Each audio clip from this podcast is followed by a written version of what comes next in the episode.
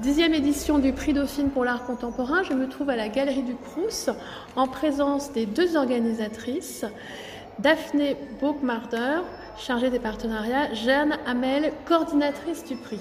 Alors tout d'abord, pour revenir au contexte, déjà pourquoi on se retrouve à la Galerie du Crous? Alors ça a été longtemps avant, dans le site même de, Dauphine, et comment est-ce que tout s'est euh, orchestré?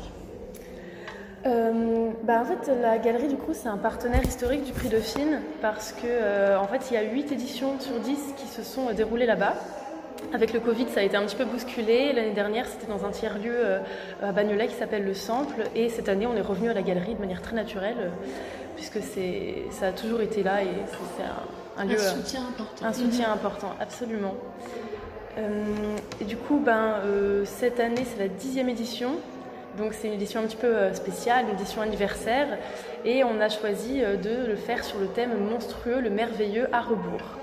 Donc un thème assez large, mais qui nous a beaucoup parlé euh, puisqu'il invite les artistes à questionner le hors norme, à questionner tout ce qui, sort des cadres, qui nous fascine, qui nous effraie, un mélange entre le rêve, le cauchemar et tout l'interstice entre le monstrueux et le merveilleux une, sorte de fantasme qu'on voit beaucoup ressurgir dans les œuvres d'ailleurs Tout à fait. de cette génération-là. Mais on est, on est très heureux de, des œuvres qui ont été sélectionnées par notre jury cette année, puisqu'elles sont euh, très diverses, à la fois dans la forme euh, et, dans l'interprétation du thème qui en a été fait. Donc, euh, Alors vous, Jeanne, vous êtes coordinatrice du prix. En quoi ça se, ça se traduit au niveau de vos tâches?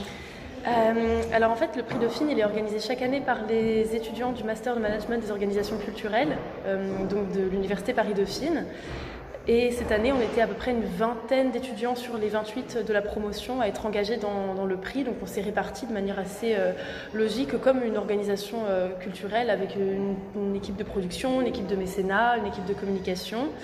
Et donc moi, en tant que coordinatrice, je suis un petit peu chargée de eh ben, d'avoir une vision d'ensemble en fait sur le projet, de, de, faire un peu les rétro-planning, de dire un petit peu, euh, de tenir tout le monde au courant parce que c'est une grosse équipe et donc en fait de transmettre les informations.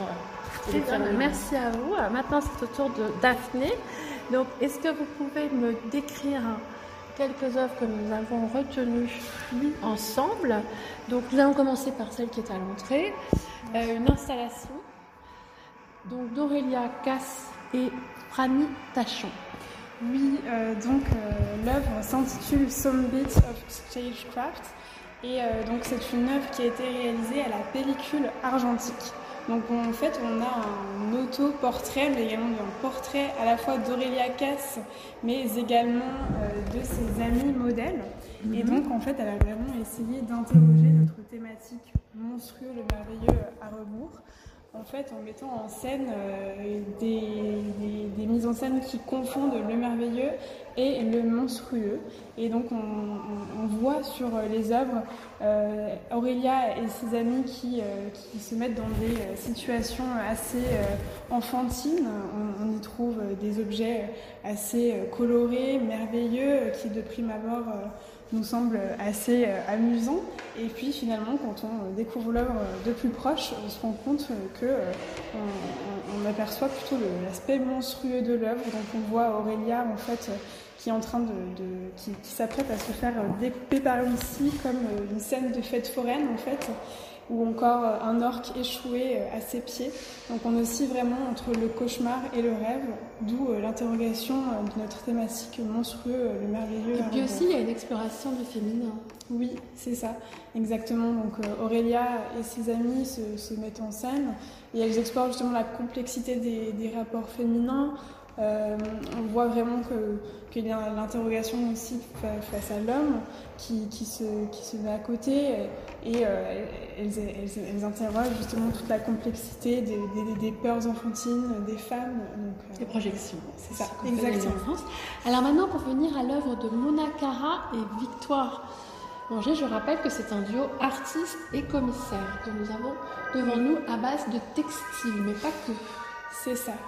Donc euh, Mona Cara euh, réalise des œuvres à base de tissu jacquard qu'elle euh, fabrique avec la participation d'industries. et qu'elle s'amuse ensuite à retravailler. Donc on, a en face de nous une œuvre très colorée, très vive. Et quand on aperçoit l'œuvre, là encore, on, a quelque chose d'assez amusant. Et puis finalement, quand on commence à, entrer plus en détail dans l'œuvre, on s'aperçoit en fait que que ce n'est pas si merveilleux que ça, mais on se rapproche encore une fois plus du monstrueux. On voit euh, tout en bas de l'œuvre euh, une sorte de Dumbo euh, complètement affaissé et complètement écrasé par la, par la création. On a aussi un petit détail amusant tout en haut de l'œuvre, c'est le logo détourné de la manufacture chinoise Shein. Je ne sais pas si tout le monde la connaît, mm. mais voilà. Donc l'artiste a rajouté un petit T pour faire euh, shit. Mm. et l'a retourné et puis on a du coup cette ambivalence du textile et de l'industrie du textile. Donc elle a voulu euh, peut-être dénoncer euh, la, surproduction, la consommation du textile avec justement une œuvre textile. Et, et donc on a une, une, œuvre vraiment qui, qui, là encore interroge le monstrueux et le merveilleux en, en ambivalence. Et puis si on se tourne aussi de l'autre côté de l'œuvre, on aperçoit que le, textile n'est plus aussi euh, lisse et, simple qu'il n'y paraît. On voit vraiment euh, bah, toute l'ambivalence euh, d'un tissu jacquard et de, son extérieur. Alors maintenant, pour aller à l'étage, mhm. nous avons retenu l'œuvre de Lou Leforban et Thomas Maestro, qui se base à travers une relecture des grands maîtres flamands, mhm. notamment Et aussi cette tradition du Moyen Âge des danses macabres.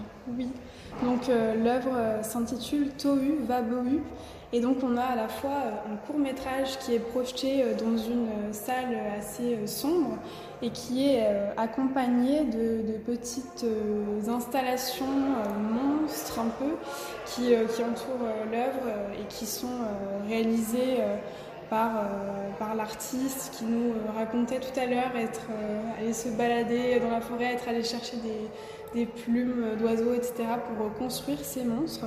Et donc, euh, à la manière d'une peinture de, Jérôme Bosch, elle a construit euh, ce court métrage qui, euh, qui raconte justement un, film. en fait, on se retrouve plongé dans, un village. Presque comme un village dans le, dans le sud, où en fait on, découvre des, des, gens en train de danser, en train d'évoluer de, et finalement devenir un peu tourné dans, dans, un, dans, un, film un peu monstrueux, merveilleux. Euh. Et puis aussi, il y a l'idée de la perte de contrôle, une mhm. espèce de, d'expulsion aussi de toutes nos, nos effrois. Oui, c'est ça. Ouais, on est entre peur. Ouais, on est entre le réel et la fiction. C'est, assez intéressant. Alors, pour revenir au, fait, aux écoles qui, qui, qui, représentent ces artistes, donc. Euh, les Beaux-Arts de Paris, mhm. les Arts décoratifs, le Frénois. Oui, c'est ça. On a aussi euh, la Sorbonne avec l'école des arts plastiques. Et euh, oui, c'est ça, on a divers, euh, voilà, divers horizons. alors maintenant, je me tourne à la programmation associée, parce que ça, c'est important, les temps forts autour de l'exposition. Donc tout à l'heure, il y a un atelier de création textile, il y aura aussi une table ronde. Est-ce que vous voulez insister présenter davantage une des, un des temps forts Eh bien, le samedi 17 juin, on a un concert pour notre finissage. Donc, le concert s'intitule Monstrueusement Vôtre et on vous invite à venir en nombre. C'est à 19h30 et on aura annoncé justement quel binôme d'artistes et curateurs aura euh, été récompensé cette année à la fois du prix du public et du prix du jury. Car il faut savoir que si vous venez à l'exposition, vous pouvez participer en votant pour votre binôme favori. Alors justement, l'exposition se termine donc le 17, vous l'avez dit, et c'est une entrée libre et gratuite, rue des Beaux-Arts. Ben, merci beaucoup à vous. Merci.